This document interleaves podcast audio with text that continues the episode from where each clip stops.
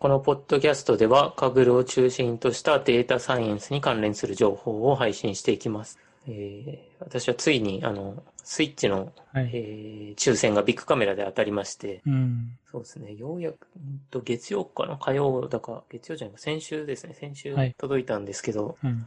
そうですね、眠っていたあの、リングフィットアドベンチャーをついにやることができて、はい。うん、ついと、ここ3日ぐらいやってますけど、う。うんん、いい感じにあれですね。はい。ちょっと前までダイエットで落とした体をそのまま今度は運動で、うん、鍛えることができて、はい。はい、いい感じですね。いや、ん当たってよかったなっていう感じと、はい、本当いい体にしていきたいですねって感じですね。はい。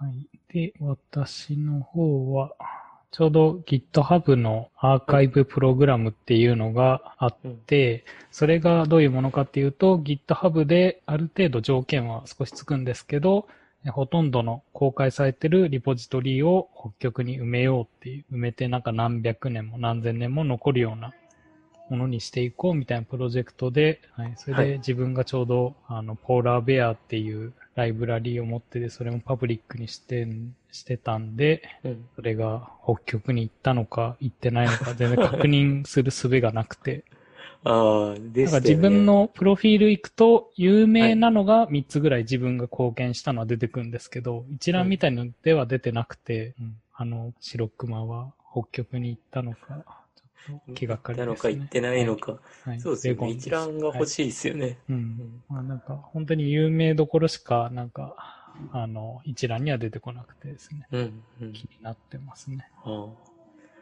そっか。私の、あれでは、あの、えっと、ペットファインダーコンペチームで、うん。あの、取り組んでたんですけど、そのコードをリーダーの、あの、藤田さんが公開してくれてて、うん。それはなんか私もコミットしたからか何かわかんないですけど、あれですね。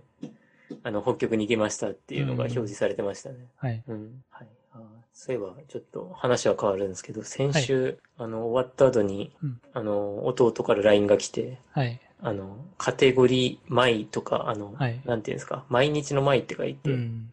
私カテゴリー米とか、はい。コンペ米って呼んでたんですけど、うん。カテゴリーごとだっていう話があって、はい。うん、ね、完全にもう、まあ、米って読むもんだと私は思ってて、うん。ごとの方が当て字的に読んでんのかなって思ってたんですけど、はい。うん、ね、先週も多分はい言ってたんでしょうね。コンペごととか、コンペ米とかって言ってたんでしょうね。うん。はいいや、どうでした？知ってました？レゴンさん。まあ、コンペごとで読んでましたね。はい。けど合ってます、いいですね。なんか、こう、はい。家族、身内からこう、ちゃんと指摘が飛んでくるって、ちゃんとこう、身内の人が聞いてるという、いや、そう、確かにあの、リアルタイムで聞いてくれてたんだなって、あはいの、自分が多分間違ってても、うんはい。誰も多分身内は聞いてないと思うんで、はい、まあまあ、そうですよね。なかなかね、指摘してくれる人って、あるのもいいですね。はい。そうですね。うん。いや、ね、あの、なんか間違ってたリスナーの方もどしどし言ってくれると、はい。本当、うん、嬉しいですね。うんはい。じゃあ、次の、次というか最初のネタに行きましょうか。はい。これは何です最か初が、えー AI クラウドのブリッツのうん。2回目っていうことで、えっ、と、これもコンペ系のサイトですね。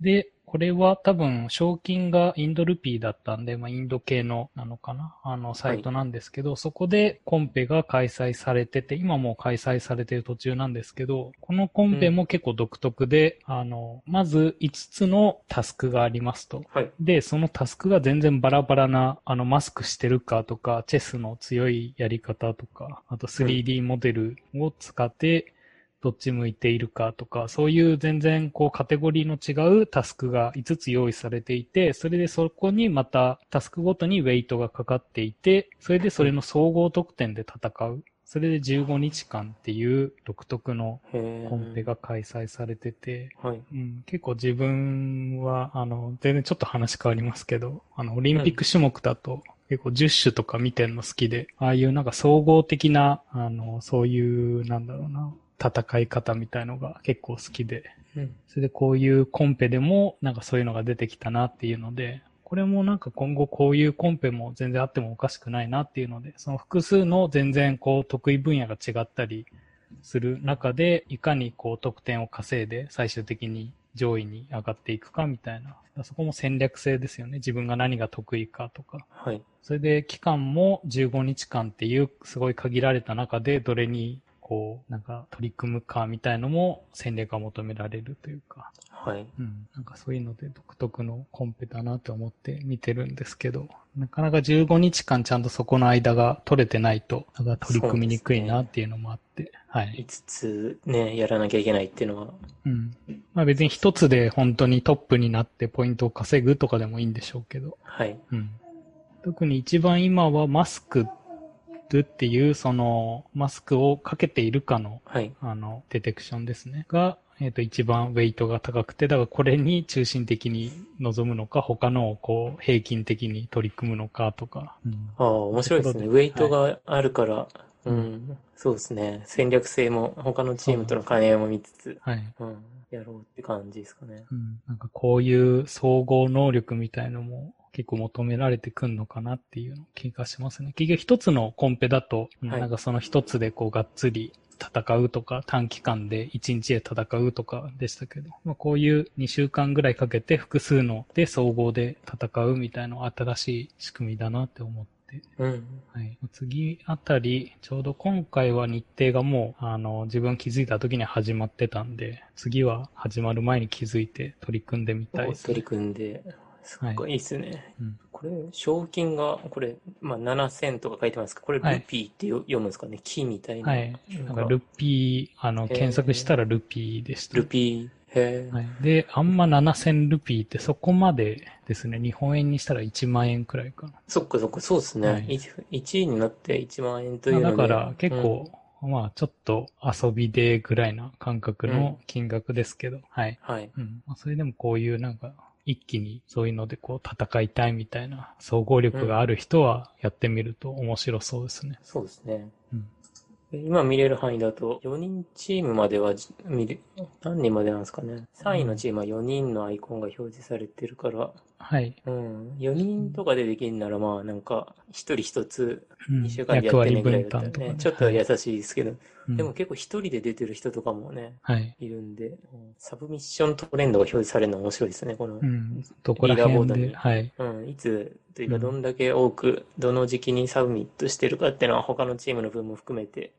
見れるんで、これはコンペでは、なんか初めて見ましたね、このサブミッショントレンドが表示されてるっていうのは。そういうのを見つつ、うん。うん。なんか争っていく感じがいいですね。それで、うん。全部のにやっぱ、うん、やっぱ上位の人は特化するよりも、どうなんですかね、結構、まあ、全般的にやっている感じもしますしけど3位のチームとかはもうレイバーっていう、あのコンペはすごい有名ですけど、マスク、マスクとあ、マスクはこれか。マスクはい。マスクと、そのスケルトンの、あの、うん。向きですね。ので、はいなんか高得点とかうん。出して上位に上がってたりとか。ああ、いいですね、これ。他のチームのも見れるから、うん本。当なんか戦略性ありそうで面白いです。そうですね。このチームが今ここ上げてるから、じゃあ他のとこで上げてやるとか、そういうのも見つつ、なんか取り組めるんで、面白そうですね。うん。うん。まあけど2週間っていうのが本当に結構限られてるんで、うん。どれだけできるかですね。日本でも前にあの、シーパウって、あのーはいなんか、1日5時間とか6時間ぐらいで、うん。3種目とか4種目戦おうみたいな、うん短時間での総合競技みたいなのが2、3回されてましたけどね。うん。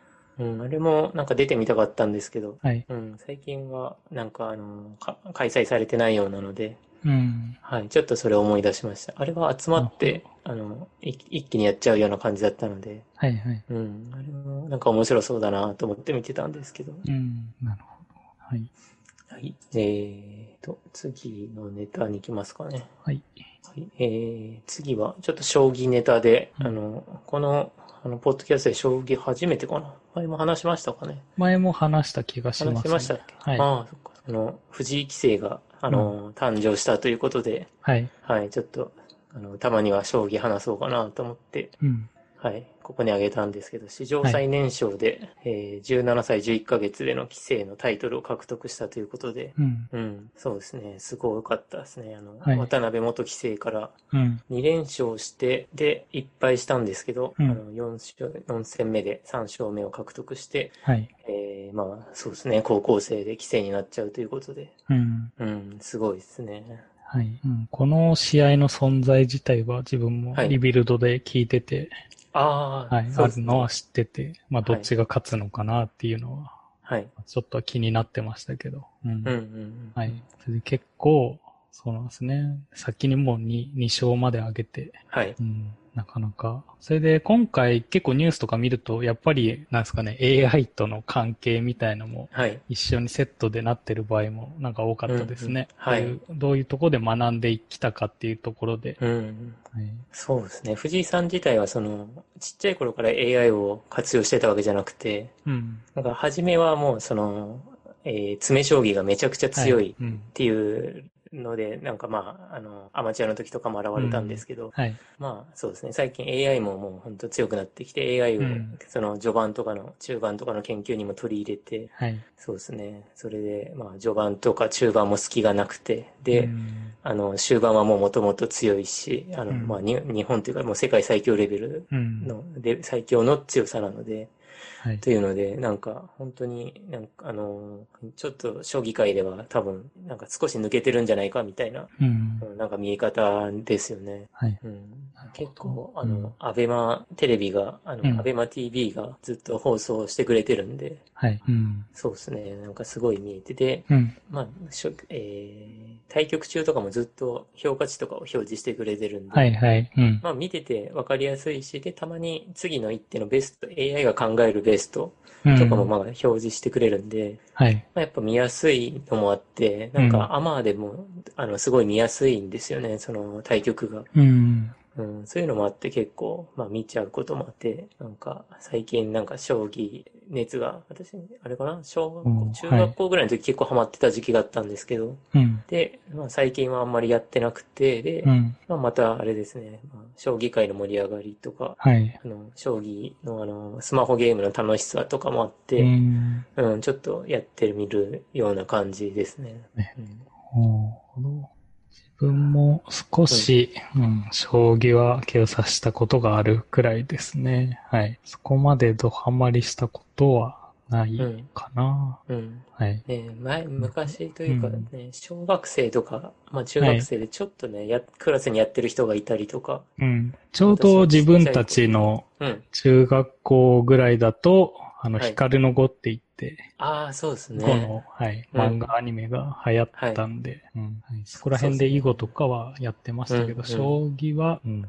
そうですね。将棋はもうちょっとその前にあの、ハブブームがあって、はいはい。ハ。ブさんのブームがあったんで、うん。あれですね、私とかの世代の人が、まあ小学生の時とかにちょっと、うん。あの、流行ってたりして、確かにその後ははい。ヒカルの碁のブームが、そうですね、あったりしましたよね。はい、なるほど。うんそうですね。いや、将棋は、本当、ね、楽しいし、あの、今、藤井さんは、あの、王位戦では、あの、木村王位と戦ってて、うん。ね木村王位もすごい、なんか、個性があって楽しい、楽しいというか、まあ、方で、まあ、うん。えー初タイトルが、まあ、最年長で取ったっていう方なんですけど、はい。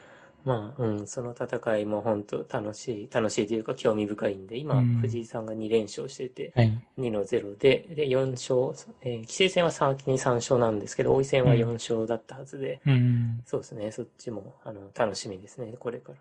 はい。はい。えーなるほど。はいうん。次のネタいきますかね。はいうん次が、まあ、これがあの、まあ独学大全っていう、あの、本が9月30発売予定ということで、うん。あの、まあ、なんか、この、著者の方が書いてる、あの、アイディア大全とか、えー、なんだっけ、問題解決大全とかがすごい私好きで、はい。で、まあ楽しみにしてたんで、で、独学、次に独学大全が発売されるということで、その、うん。まあ、独学するときのやり方、どうしたらいいかみたいな、あの、テクニックというか、まあ、理論をすごいまとめた本なんっていうのは、あの、今度発売しますっていうのは、えー言われていて、うん。で、昨日とか一昨日ぐらいに、その9月30日で720ページですよっていうのが告知されてたんですけど、はい。うん。ちょっと720ページの本ってどんなのかうん想像もつかない、もう本当に辞書です。よね。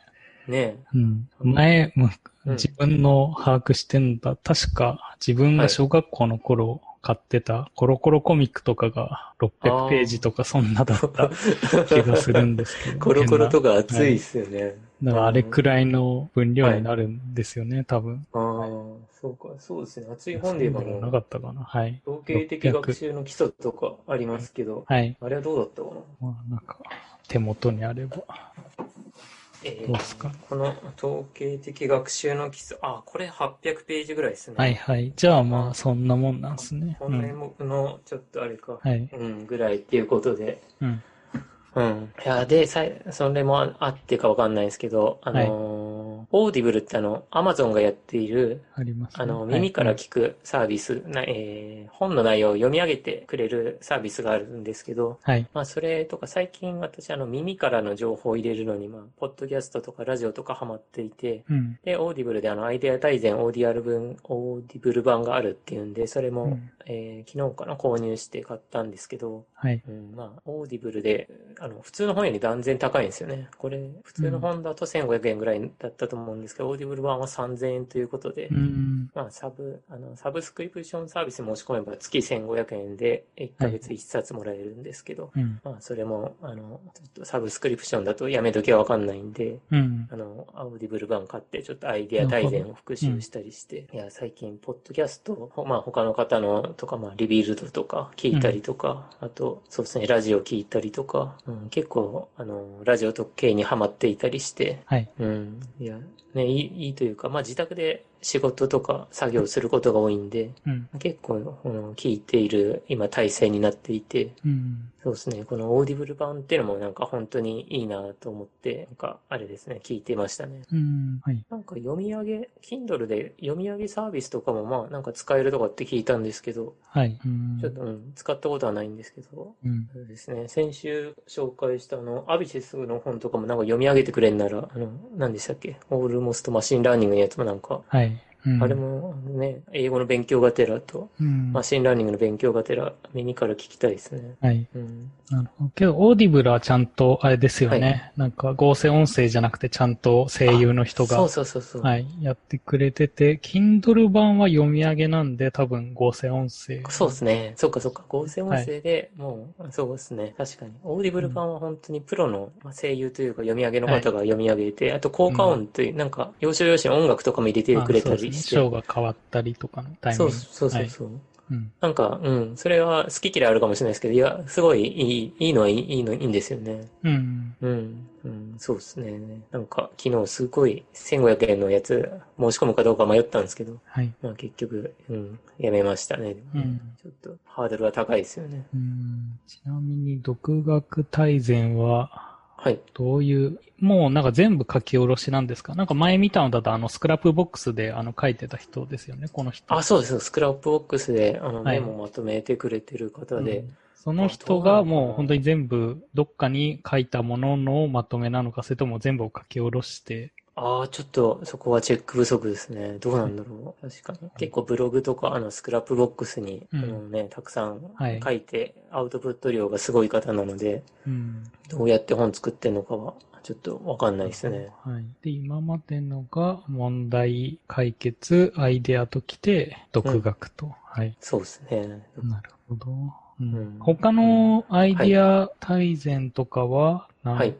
ージぐらいだったんですか、アイディアのやつは、あこれか。あー問題けどはいやつは、何ページだこれ？あ、ページ数がないんですね。ほう。まあ、これぐらいの厚さなので、見たら、はい、300ページ300。うん、そうですね。そんでぐらいっぽいですね。なんで、それの倍くらいのがはい。んそうで。すね。どんなこと書いてるのか、なんか、はい。うん。アイデア解決大全とかだと、アイデア解決大全はなんかすごい私はお勧めしてるんですけども、うん。例えばエジソンはこうやってたとか、はい、はいそ。のかつての偉人の人たちが、うん。そのどういうアイデアの出し方をしてたかとか、はい。そういう、あの、例えばそのノートにめちゃくちゃ書いてましたとか、うん。こういうやり方をしてましたとかっていうのが書いてあって、それをベースに学んでいくんで、うん。あの、まあ、何十人か忘れましたけど、30とか40とかのやり方があって、うん。まあ、どこからでも読読めて、好きなとこ読めるようはいうなん読み方、あの、やり方になってるんですよね。なるほど。うん。そういう本で、ちょっとね、独学大全は、どういう、あの、本の構成になってんのかも、うん。ちょっとわかんないんですけど。けど、サブタイトル。ルがあれですよね。なんだ。絶対に勉強を諦めたくない人のための 55の技法あ、っ本当だてこ。とは、うん、600ページを55項目で分けているのか。はい。一つ10ページぐらいを、そっか、そうですね。うん、雑で、紹介、もう紹介も書いてますね。挫折の乗り換え方、時間の作り方、うん、何を学べばいいの？勉強はこの一冊で OK。独学者のバイブルが誕生ということで。はい。うん。うん。そうですね。基本エンジニアというか、まあ、あとはいカグルラーとかも、まあ、独学、うん。まあ、どうやってね、あの、そうですね。学ぶかとかって常に、はいあの、必要なことだと思うんで、うん。うん。ね、ちょっとでも参考に、うん、はいなることがあったら嬉しいですね。うん。うん。ですね。はい。9月30でね、もうなんか予約がすごいうん。って、あの、著者の方がツイートされていたので、うん。うん。おまた発売されて読んだら、はいうんはい。このポッドキャストで、はい、話したいと思います。はい。うん次が、テルースモブプロ会初回開催と。はい。えっと、今月の目標で、そのモブプロ会を開催してみるっていうので、それテルースがちょうどこの前イベントと重なって、それでイベントの後にモブプロ会をやってみようってことで初回をやってみたんですけど、まあその初回でまず触ったところら辺を聞いた記事にまとめてみましたっていうところですね。はい。で、内容的には、えっ、と、まあもう元々公開されているテルースの公式のデータ API の取得方法みたいなあのページがあったんで、それを参考に、えっ、と、4、5人ですかね、当日集まったところで、あの、モープロと。それで、今回は、えっ、と、開発環境を申し込んでたのが自分しかいなかったんで、自分がとりあえずドライバーになって、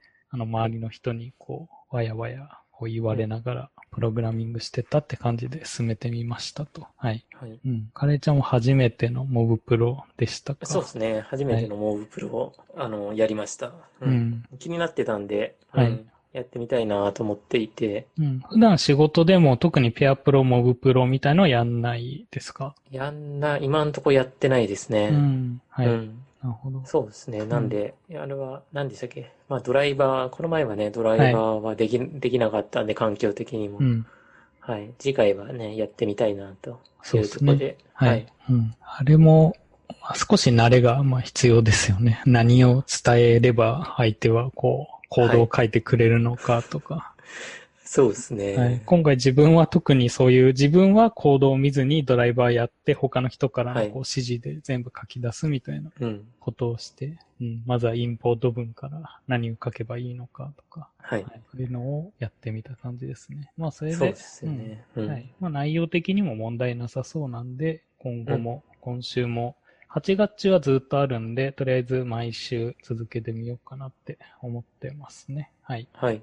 うん。で、他にも教科学習とか、その自動売買のハムトレっていうツールででも、えっ、と、そのモプロ会やってるんですけど、ハムトレはもう一つも記事にしといて、はいやっぱ教科学習は今、あの、まあ、一緒に取り組んでるんですけど、まあ、また、うん。なんかモプロについてはもうちょっとまとめた感じのを、うん。こう、ブログに書こうかなって思ってますね。うん。うん。はい。まあ、そんな感じで出ましたと。うん。うん。やっぱりモプロモプロで問題点とかあって、こう参加人数が多すぎると今度はやりにくくなったり、はい。全然役が回ってこなかったりとか、別に喋るのは誰でもいいんですけど、うん、やっぱ10人とか集まってやると、あの全員が喋れるわけでもなくてとか、はい。はい。なっちゃう。そうですね。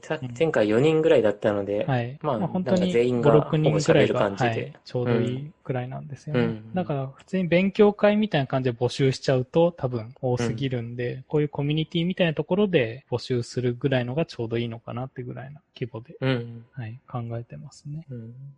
で、やっぱり、こう、モブプロみたいなのをやるには、その、公にされてるデータとかが必要なんで、そうなってくると、やっぱ機械学習とか難しいんで、ある程度限られちゃうんで、こういう公開されているものとか、を使って、はい、はい。なんか、プログラミングとか Python の書き方の勉強ができるといいなって思って、うん、はい。とりあえず、もうちょっと続けてみる予定ですね。うん。うん、そうですね。そう、そうですね。というか、はい。ね、テルースもちょうど、なんか API とか探して、はい。あの、衛星情報でしたっけ？うん。ね、あれもなんか、うん、サービス作ったりしたら面白そうなんで、はい。そうですね、テルースもいい、なんかいい感じの、そうですね。まあね、開発環境も用意してくれてるっていうんで、はい。で、そのテルースの勉強会1回目があったんですけど、はい。はい、その話というか、えっ、ー、と、そこで、うん、なんか初回でどれくらいのことをやるんだろうみたいなことを考えてたら、まず10分くらいで最初の説明みたいな終わっちゃって、うん、けど時間としては1時間くらい用意されてて、え、残りの時間何すんのって思ったら、あの質問タイムとあの雑談タイムみたいなのが始まって、そっちの方がすごい盛り上がってというか、はい、なんかひたすら、こう、ズームに参加してる人は、えっ、ー、と、Google ドライブの URL が共有されてて、そこのあの Google Docs に質問とかを書き込めるみたいな感じで、それがどんどんいろんな人がこう書き込んでて、うん、ここら辺の宇宙開発もかなりなんか熱い人が熱い人がすごい集まってるなっていう感じの印象を受けましたね。ああ、そうでしたね。うん、結構、うん、あのね、どちらも熱意がすごいあるような感じが伝わってきて、はい。うん。うん、熱いコミュニティになりそうだなって感じがありました、はい、うまいこと、はい。市場に持っていけると、うん、はい。大きくなりそうだなって思いますね。はい、うん。はい。そんな感じで、テルスモブプロ会でしたと。はい。はい。えー、最後ですかね。あの、うん、今週のかぐるというので、えー、先週でしたかね、紹介したの OSIC のコンペというので、はいあのー、ノートブックを、あのー、公開ノートブックを久しぶりに書いてみて、あのー、これまでノートブックもあんまり書いてなかったんですけど、まあ、ちょっと、うん、あの画像、テーブルデータとしてのノートブックは多かったんですけど、画像としてのノートブックは結構少なかったので、まあ、ノートブック、ただ単純に画像を表示してみたよっていうとこだったんですけど、うん、あの、一旦書いてみました。で、うん、あの、ノートブックはいいなと思ったのは、まあ、EDA のノートブックということで、まあ、一旦ここまでで最後に to do として、その、まあ、前処理がまだなんで、前処理を書きたいみたいなことを書いていたんですけど、うん、まあ、ちょっとずつ更新していくと、あの、まあ、なんかちょっとずついいねが増えていくような感じなのかなと思ったりして、うん、はい。なんか、あのー、どっちかっていうと、スコアが、例えば結構いいスコアが出ましただったら、そこで一回出すと、まあみんなが一気に見てくれて、うん、なんか終わりみたいな気がするんですけど、はい。まあその EDA のノートブックだと自分が、あの、やったところでまた書けば、なんかまた来て、あの、うん、見てもらえて、うん、で、ちょっともしかしたらですけど、このバージョン上げると、少し、このホットエントリーのところの上に行きやすいのかなと思って、思ったりして、はい、うん、うん。あの、結構上位表示されたりして、うん、結構楽しいなと思ってやってますね。はい。うん。いや、これ、50アップボートが金メダルラインなんですけど、うん、毎回思うんですけど、いや、かなり難しいなと思って、はい。うん、今14なんですけど、うん、うん、ね、50まで行って、ちょっとね、金メダルになるまで、ひたすら更新を続けたいなと。はい。いうところですね。そこまでやっていくか、もうなんか、高いスコアの公開しちゃうかですよね。そうですね。それができたらいいんですけど。うん、はいで、うん、えっ、ー、と、2週間ぐらい前に、はい、あの、カブルで、あの、テーブルデータが、まあ、来るかも、来るみたいなことをカブルの、ありましたね。はい。はい、えっ、ー、と、中の人があと1週間ぐらいって言ってた、あの、ツイッターで言ってたんですけど、はい。もしかしたらこの OSIC のコンペのことなのかなとも思ったりして、うーんあ。の、これが、まあ、画像もあるものの、テーブルデータとしても、今多分上位の、あ昨日ぐらいまで、あの、もう、金メダル圏内でもそのテーブルデータとしてやってるやつとかで、あの、公開ノートブックで金メダルとか出てたんで、はい。まあ、ほぼ今のところみんなテーブルデータとして取り組んでいる印象なんですよね。うーん。はい。結構テーブルデータとしても取り組みつつ、まあまあ、マルチモーダル系で、で、画像もちょっとありますよっていうような、うん。まあ、見え方にも見えてくるんで、うん。まあ、もしかしたらこれのことをテーブルデータって言ってたのかなとかも思ったりして、なるほど。はい。ちょっとまだね、うん、誰も、あの、あ追加コメントとかしてなかったので、はい。ちょっとまだわかんないんですけど、そんなこと思ったりしてました。うん。はい。そうですね。まだ、うん。新しいコンペは特に出てないですもんね。はい。そうですね。うん。この OSIC がね、ひ私一息ついたらこのうんハライトでしたっけ？強化学習のやつ、なんか面白そうなんでうん。取り組みたいなと思ってるんですけど、うん。え結構あっちがなんか画像とかめんどくさくて、まだ全然取り組めてなくてっはい。て感じです。そうですね。 Halite の方も、うん。あと2ヶ月くらいなんで、はい。はい。うん。まあ、取り組むには今ぐらいがちょうどいいかもですね。まだまだね、はい。全然取り組めますよね。はい。 Halite は何月までか？な ?9 月16までか。あの、結構今まで Halite がはい公開されてたノートブックが、あの、今まではルールベースだったんですね。えー、だどっちかというと機械学習使わずに、こういう時はこうするみたいなルールをとりあえず書いていくみたいな、あの、はいものが多かったんですけど、最近になってやっと、あの、 DQN というか、はい。えっ、と、ディープラーニング系を使った強化学習系のノートブックも増えてきて、うん、今はがやり始め時みたいな、あー、ちょうど良さそうな時期ですね。なるほど。はい。あの、これ見てると、あの、うんジャパニーズって書いて、あのうん、コンペの概要とか、はい。あの、ルールとか全部翻訳してくれてる、あ、日本、まあうん多分日本の方だと思うんですけど、はい。日本の方がいて、ちょっと見てると、いや、最初ルールもちょっと、そうですね。独特というか。あの独特で、結構英語で理解するのも難しいなと、そうですね。難しはいというか大変だなと思ってたんですけど、うん。一旦これを見た後に、まあもう一回英語見直すと、うんはい。まあまあ、その分かりやすいなっていうこともあるんで、そうですね、今、いや、これ聞いてるリスナーの方でも、この、そうですね、日本語のノートブックとかかなり、ね、本当ありがたいなっていう感じですね。うん。うん。新コンペはないっすもんね。ですね。はい。うん。パンダコンペが、確か明日とか、明後日とかで終わりだったはずなんで、うん。うん。それが終わったら、また何か来たらいいっすね。ですね。はい。うん。はい。はい。じゃあ、そんなとこですかね。そんなとこで、はい。今日はおしまいですかね。はい。はい。それでは、ありがとうございました。はい。ありがとうございました。